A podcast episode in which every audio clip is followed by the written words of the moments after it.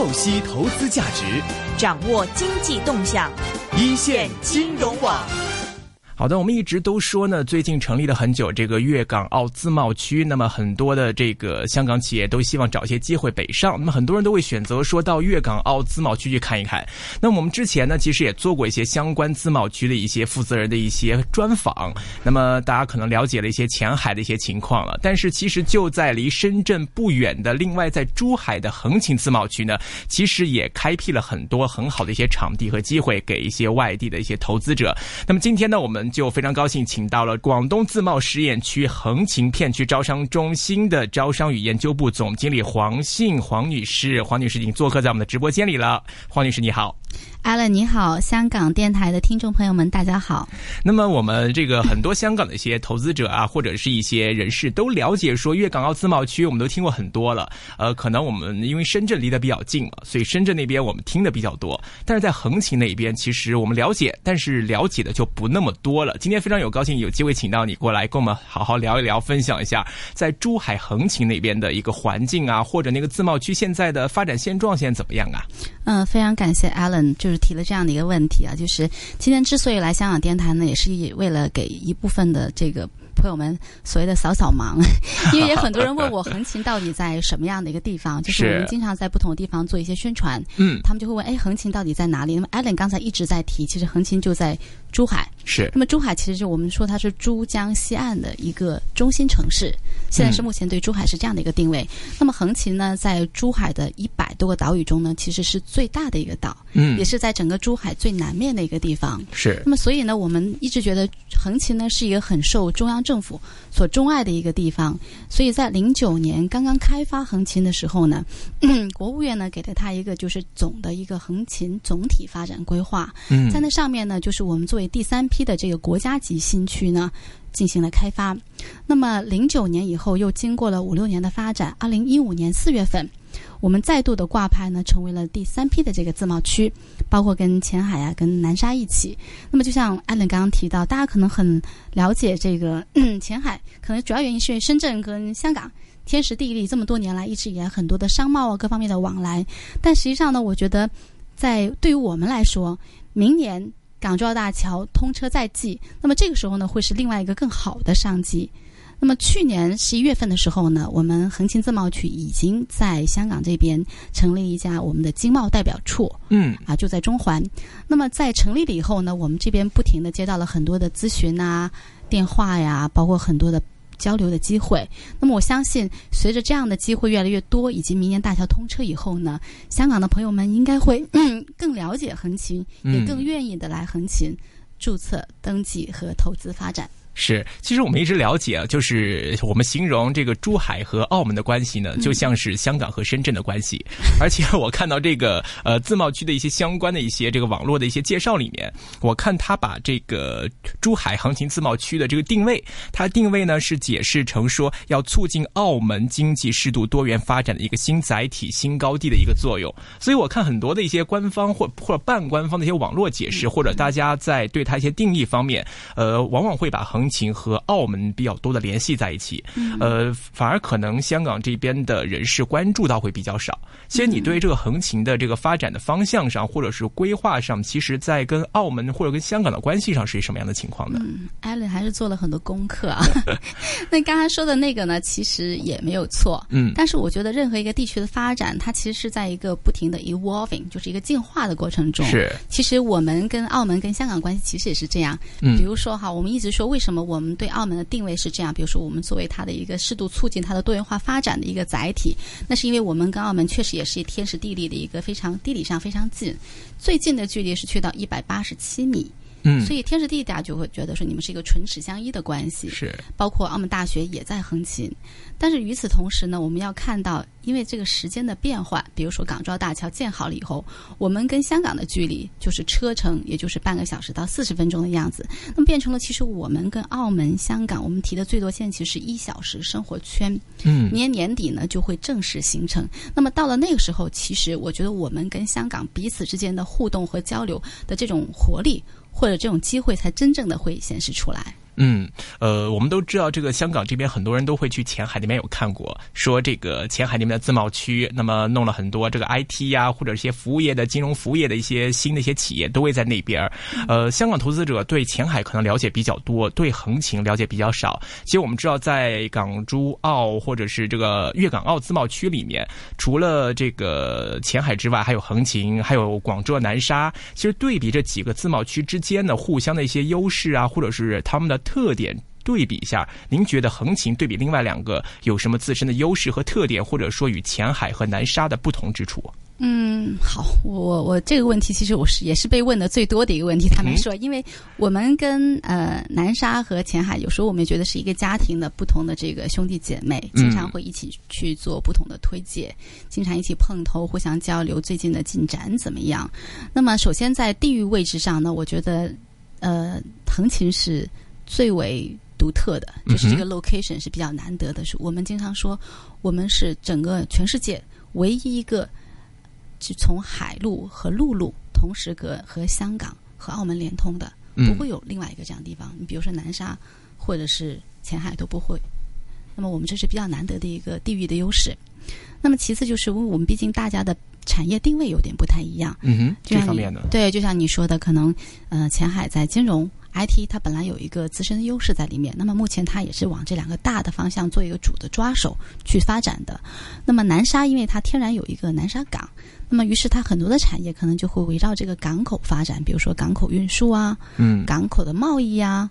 港口的这个金融啊，就是会围绕这个港口做一些题材或者是产业的发展。那么我们呢，我们我们自己感觉我们的定位是更多元化一点。一个就是横琴，其实地域还是蛮大的，我们有一百零六平方公里。那么今年年初，国务院给我们批了一个，就是可以填海。接下来我们还要再填二十八平方公里。那么到那个时候，我们的整个地域面积会去到澳门的四倍。嗯。那么这样的话呢，我们与此同时，我们本身对整个横琴的定位呢，它不是做一个 CBD 的定位，它是做一个城市的定位，因为它比较大，我们可以多元化的产业发展，你可以宜居，也可以宜业，所以我觉得这是我们相对来说比较突出的一个优势。嗯，那目前就这个横琴方面，这个进驻的企业来说，现在主要的这个类型方面主要是哪些类型呢？那我们现在呢，我们说我们鼓励七大产业发展。嗯，那么这七大产业呢，就包括了高新技术啊、科教研发、文化创意、医药卫生、呃商务服务、嗯呃金融服务，还有就是旅游休闲。那么首先我们这个。呃，旅游休闲大家都知道有个长隆，因为长隆也这个名声在外了。坦白说，开业两年多来，吸吸引了差不多三千万的这个游客人数。嗯，那么所以呢，它这个发展呢是比较成功的一个成熟的一个产业。但从数量上来说呢，毕竟商务服务呢才是一个就是。更有带动性的，或者说更有这个呃显现意义的一个产业，所以呢，商务服务类的数量可能还是更多一些。但是与此同时，我们金融产业呢也发展的非常好，因为我们金融我们是走，就是因为自贸区有很多特殊的一些金融政策，比如说我们跨境贷款啊，人民币的贷款呢，还有一些就是融资租赁方面的一些优势啊，包括 PE 和 VC，我们现在在这个这块的设立。以非常快的一个速度在进展着，嗯，所以我觉得这些都是我们的优势之一。AM 六二一，DAB 三十一，屯门北跑马地，FM 一零零点九，天水围将军澳，FM 一零三点三，香港电台普通话台，香港电台普通话台，播出生活精彩，生活精彩。新兴精灵遊戲席卷全球，游戲又將如何化人氣為商機？啲人喺附近咧已經捉晒所有精靈咁啊，唔會消費，咁所以反而係個商場咧引誘嗰啲精靈嚟噶啦。科網專家為您拆解遊戲盈利關鍵。殺手鐧應該係最精確嘅地圖，而且係立體地圖。AM 六二一，DAB 三十一，香港電台普通話台，每周二下午一線金融網，請來投資總監王華為您總攬科網大事。股票交易所鸣金收兵，一线金融网开锣登台，一线金融网。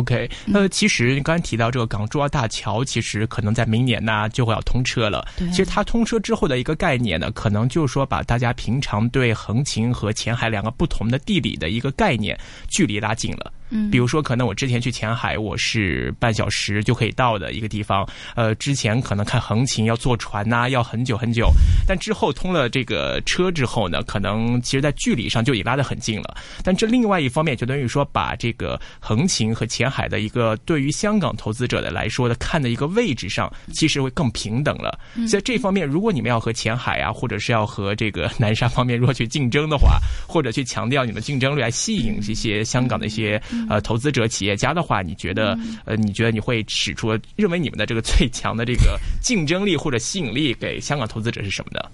嗯，我们不能说最哈，没有 没有之没有之一，我觉得是吧？因为呃，我们一直觉得我们跟前海也好，南沙也好，其实是一个差异化的竞争。是，那么很多企业其实他们在南沙、在前海和横琴都会注册公司，嗯因为它不同地方的定位不一样。它也许在比如说在南沙，它注册了一个呃跨境电商的企业，对吧？嗯在前海可能注册了一个这个特殊的金融牌照的公司，那么在横琴它可能又注册了一个呃其他的类型的公司都有可能。但它就是配套它整个不同的产业发展做一个竞争。那你说我们最大的优势在哪里呢？首先，我觉得我们在这个政策方面，我们有很大的优势。比如说人才政策，我们很早就制定了一个横琴的一个人才规划，二零一三到二零二零年的。那么这个人才规划呢，就几乎涵盖了所有类型的人才。那么只要他的这个税收一年的税收在五千元以上，就有返还。那么这个返还幅度呢和力度呢会去到百分之四十以上，嗯这在中国任何一个城市都没有的，这是国务院给我们的特特殊的一个优待政策，也有利于我们更好的吸引我们的人才。啊，虽然说我们周边已经有十几所大学了，但是对我们来说，我们还是希希望能够吸引出更多更尖端的人才。这些人才政策具体上会有哪些优惠呢？就是在税收方面的一个返还，另外就是比如说在呃租租房子啊，或者是买房子方面的一些优势。嗯那么有些特殊的更尖端人才，比如说什么两院的院士啊、千人计划的专家，那还有另外的一些奖励的政策。嗯，对，就是人才的优惠那块。那么另外对港人和澳人来说呢，我们很早就已经实施了，就是港人港税、澳人澳税。哎，因为我这具体怎么说？因为我知道很多香港和澳门人那么，他们可能做一个高端的人才，被国内的一些城市被吸引过去了做一个 expatriate，可能去了北京，去了上海。嗯你也知道，国内的这个税制其实非常的高昂，是，一直去到最高会百分之四十五。